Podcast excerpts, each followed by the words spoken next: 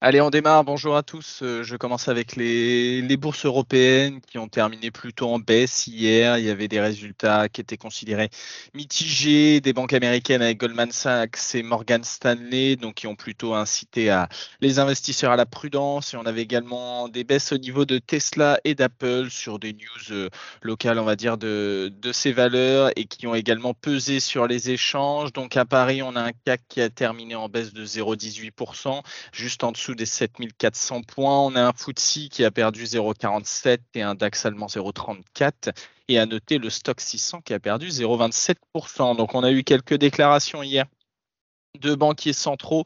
On a Christophe Weller, membre du Conseil des, gouverneurs de la Fed, qui a déclaré hier que les États-Unis sont à distance de frappe de l'objectif de l'inflation de, 2%, mais que la Banque centrale ne devrait pas se précipiter vers des réductions de son taux d'intérêt de, référence. Donc ces propos font plutôt écho à ceux tenus dans la journée au Forum économique mondial de Davos de François Villeroy de Gallo, gouverneur de la Banque de France, qui a indiqué que la, la prochaine décision de la BCE serait probablement une baisse des taux d'intérêt, mais que l'institution ferait preuve de patience avant de procéder à un tel assouplissement monétaire.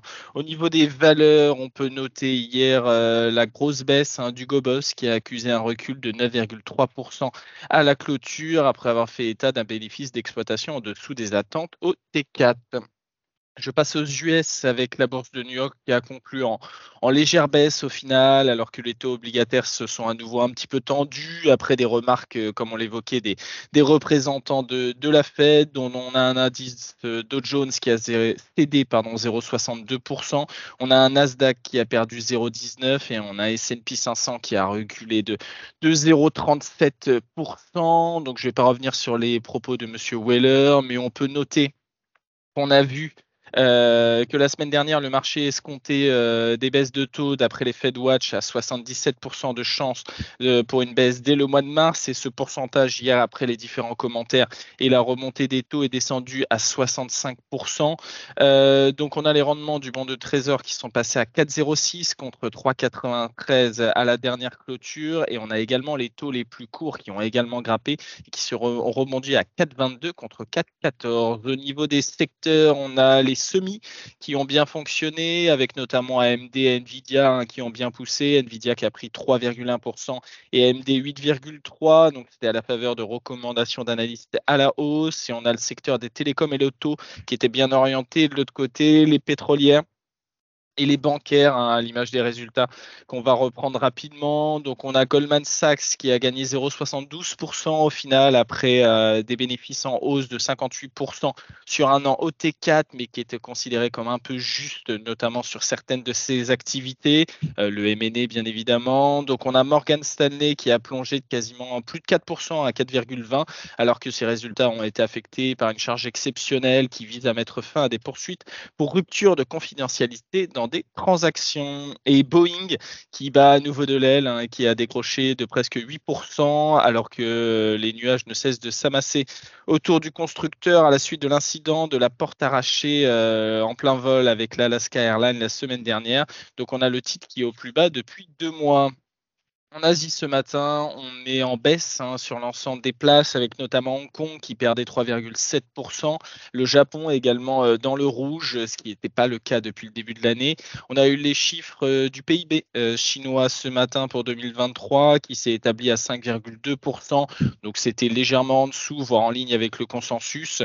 La Banque mondiale cible 4,5% de progression en 2024, soit la croissance la plus basse sur trois décennies. À noter également, on a eu des statistiques au niveau de la population chinoise, donc qui diminue pour la deuxième année consécutive avec un taux de natalité qui est historiquement bas, qui est en baisse de 5,7%. Donc le nombre total de personnes en Chine a diminué de 2,08 millions pour atteindre 1 euh, milliard 409 millions d'habitants en 2023. Au niveau de la micro sur les large caps, on en a quelques-unes. Euh, la saison des résultats est un peu, enfin, ne pas son plein cette semaine, sera plus la semaine prochaine. Donc sur Enel, on a l'Agence nationale de l'énergie électrique au Brésil qui pourrait ne pas renouveler le contrat de concession du groupe qui expire pardon, en 2028. Et le groupe a annoncé avoir levé avec succès 1,75 milliard sur le marché des euro-obligations. Beaucoup de levées en ce début de, de mois de janvier avec notamment les bancaires on a Michelin qui annonce suspendre la production de pneus dans quatre usines en Espagne en raison de retard de livraison causés par les attaques des Houthis euh, contre des navires dans la mer Rouge. On a Total Energy qui annonce avoir engagé un processus de force majeure concernant Arctic LNG 2 en raison des sanctions américaines contre Moscou, ce qui lui permettra de ne pas avoir à prendre euh, de livraison des volumes de GNL produits par le projet russe cette année. Et enfin, sur Vinci, on a le trafic euh, des passagers au niveau des aéroports qui est en progression de plus de 17% sur le T4. Je laisse la parole à Nantes pour les Minutes Bonjour à tous, je commence avec Esker ce matin, publication des résultats du quatrième trimestre, un chiffre d'affaires qui ressort à 47 millions d'euros, plus 13% en périmètre et taux de change constant, c'est en attente. C'est en ligne avec les attentes des analystes. C'est quand même un T4 record, hein, tant en chiffre d'affaires qu'en prise de commande, qui ont été boostés par la signature de contrats en France, qui ressort à plus 89% sur l'année.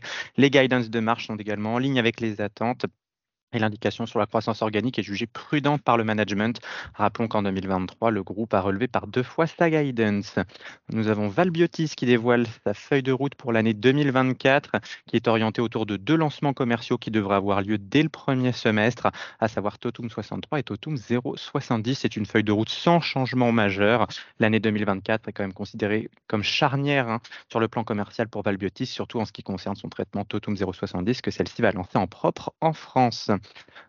On a Exail Technologies qui annonce avoir remporté une nouvelle commande en provenance d'Australie pour son drone de surface autonome Drix. Cette vente illustre une nouvelle fois la tendance de fonds d'adoption de drones pour réaliser des missions en complément ou en remplacement de navires, souligne le management du groupe. Et enfin, Wavestone qui profite de son bilan encore très sain pour poursuivre les acquisitions ciblées. Le groupe a annoncé l'acquisition aux États-Unis du cabinet de conseil Aspirant Consulting pour 24 millions de dollars, auxquels pourront s'ajouter jusqu'à 10 millions de dollars conditionnés par les performances de la société fin 2024. Cette acquisition est financée intégralement en numéraire. À noter qu'Aspiron Consulting propose des expertises en matière de marketing, innovation, organisation et conduite du changement et de la transformation digitale.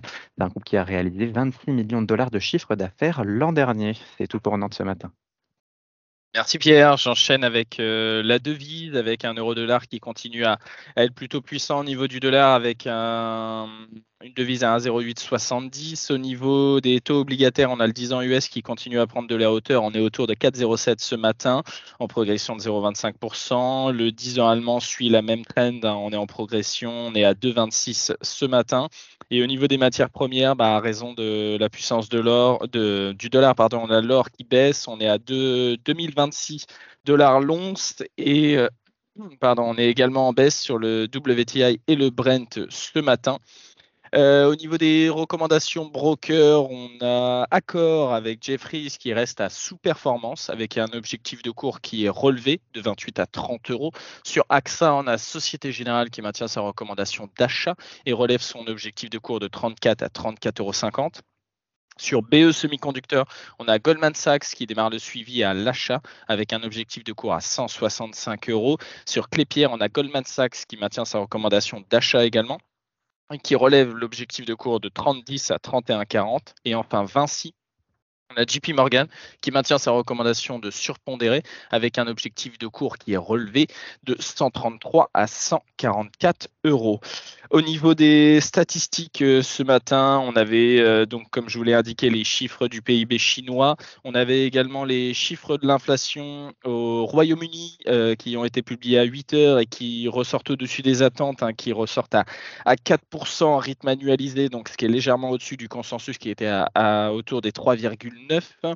Autour de 11 heures, on aura l'inflation en zone euro et après aux États-Unis, on aura les ventes de détail à 14h30, l'utilisation des capacités de, et la production industrielle à 15h15 et enfin on aura l'indice du marché immobilier à 16h. Au niveau de l'analyse technique, on devrait ouvrir ce matin en légère baisse au niveau, en belle baisse, au niveau du CAC. Hein. on est attendu aux, alentours de moins 1% à l'ouverture.